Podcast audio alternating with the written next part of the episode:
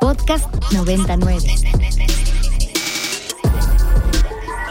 Y completamente, completamente del otro lado del mundo está pasando algo que no es menor porque eh, el día de mañana van a empezar a llegar a Nueva Delhi los líderes de las principales economías del mundo para reunirse en la cumbre del G20 este fin de semana, este sábado 9 y domingo 10. Y pues bueno, este foro es de alta importancia, Sebas, porque pues eh, recordemos que está conformados por gobernantes y presidentes de 19 eh, bancos centrales, del Banco también de la Unión Europea, son 20 países miembros, de los cuales pues también nuestro país forma parte. Y para hablar precisamente de este tema ya está en la línea de Tengo otros datos Raquel López Portillo, ella es licenciada en Derechos Humanos y Gestión de Paz por la Universidad del Claustro de Sor Juana, también maestra en Gobierno y Políticas Públicas por la Universidad Panamericana, además de ser analista y columnista para diferentes medios de comunicación. Querida Raquel, ¿cómo estás? Te saludan Alan Barry. ¿Qué tal, Ana? Te va un gusto, como siempre, acompañarnos. Pues una cumbre que pues pasan los meses, pero sigue marcada por la invasión de, Rusia a Ucrania, eh, también en un e, entorno económico mundial muy incierto.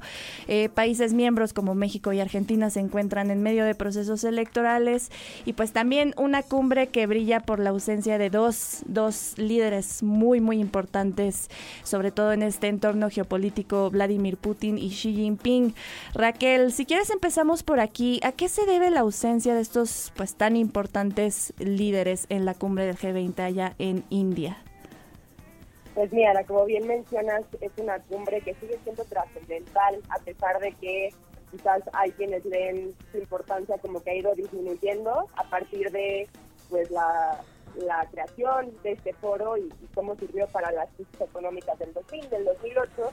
Y el día de hoy los grandes ausentes, como dices, son China y Rusia, en el caso de Rusia creo que es bastante obvio, no solamente por la guerra que están llevando en Ucrania, sino porque también el riesgo de corre Vladimir Putin de ser arrestado por estas órdenes que tiraron eh, la Corte Penal Internacional en su contra. Pero quizás quien llama más la atención, que no vaya a estar presente sería el presidente de China, Xi Jinping, y ha tenido varias lecturas. Eh, digo que es extraño porque él no se ha perdido en ninguno de estos foros, y al contrario, los ha utilizado como eh, un medio para tener cierta interlocución con otros países y presentarse también a sí mismo y al país como una alternativa, una potencia alternativa a la hegemonía de Estados Unidos. Entonces, han habido varias teorías. Por una parte, hay quienes han apuntado hasta problemas de salud, lo cual pues no viene mucho al caso porque él acaba de ir a Sudáfrica para la cumbre de los BRICS.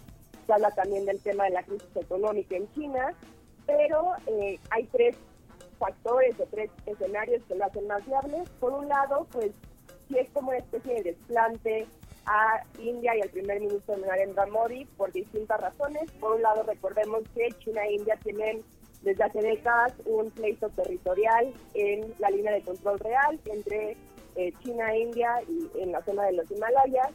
Por otro lado, también Xi Jinping tuvo todo el resplendor y todos los, todos los eh, pues, las luces y los aplausos en la reciente cumbre de los BRICS, en donde pues ellos usan ese foro para también tratar de acercarse y, venderse, ¿no? Como una potencia amiga en el sur global. Y la que más destacaría, Ana, sería el tema de cómo India se ha ido acercando recientemente cada vez más hacia Estados Unidos, pese a la dependencia que tiene en distintas cosas a China. Y esta alianza que se ha creado en el Indo-Pacífico con países como Australia y Japón, que pues han planteado tratar de hacer un contrapeso estratégico y militar a China. Entonces creo que va mucho más por allá. Raquel, un gusto saludarte, te saluda Sebastián Erminger. Como bien lo mencionas, ha habido distintos foros regionales en los últimos meses eh, importantes, la cumbre de los BRICS que ya mencionabas, y también va a haber eventos eh, o encuentros importantes. Veíamos esta semana el anuncio de que probablemente Kim Jong-un vaya a estar en, en Rusia viendo a Vladimir Putin. Es decir, Parece que hay otros escenarios que servirían como un contrapeso al G20. ¿Cuál en este escenario sería el peso específico hoy de la cumbre del G20? Pareciera que cada vez tiene menos importancia, ¿lo ves así? Creo que depende de qué lectura se ve. De hecho, hay un lema del G20 para esta cumbre en específico, el, el mundo es una sola familia, lo cual creo que es un poco desafortunado, porque una familia un poco disfuncional. Todas tenemos problemas, ¿no?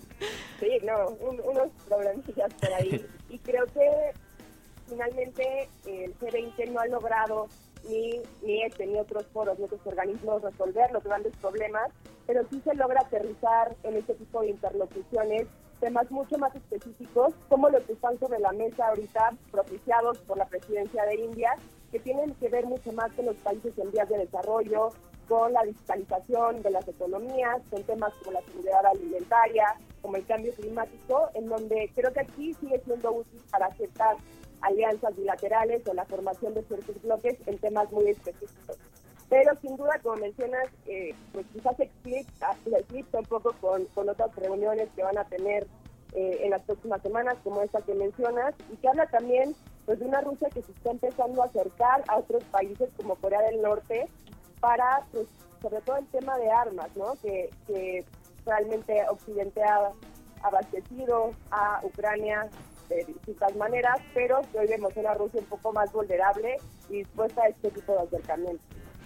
Un poco en línea sobre ahorita lo que estás comentando, Raquel, es eh, que cómo, cómo puede aprovechar la India precisamente eh, este canal, porque muchas veces se ha mencionado que eh, pues este foro es muy dirigido hacia Occidente y muchas veces se deja a un lado pues el llamado sur global, ¿no? Y este esto es algo que también ha querido como pues fomentar un poco India, según algunas declaraciones de sus dirigentes políticos, pero, pero ¿cómo, cómo puede aprovecharlo y, crees que verdaderamente sea posible para este país eh, aprovechar el espacio para, eh, pues, eh, reorientar la agenda que, pues, por mucho tiempo ha estado dirigida a Occidente. ¿Puede, ¿Puede aprovechar este espacio o cómo ves tú cómo, cómo es el papel de la India?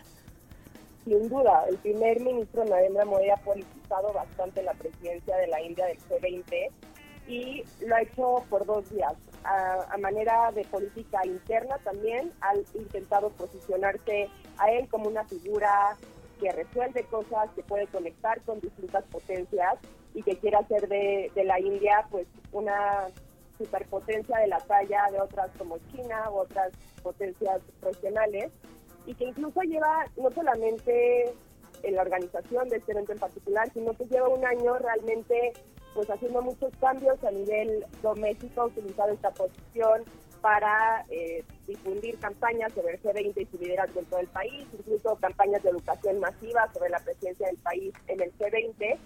Y a manera de política exterior, también estoy utilizando este medio para eh, pues tratar de ponerse como una especie de mediador o interlocutor entre este sur global que mencionas y potencias hegemónicas y sobre todo Occidente. Entonces creo que este es, un momento clave para el primer ministro y para la India, porque de ellos va a depender si realmente cumplen con estas expectativas de posicionarse como eh, pues esta quinta economía más fuerte del mundo, ahora el primer país más poblado y esta fuerza que intenta demostrar, o si sobre todo con estos los conjuntos, ¿no? que es muy inviable que, se logren firmar, sobre todo por el tema de Ucrania, pues resta un poco este liderazgo que quiere eh, demostrar Narendra Modi y se queda pues más bien en palabras de el aire.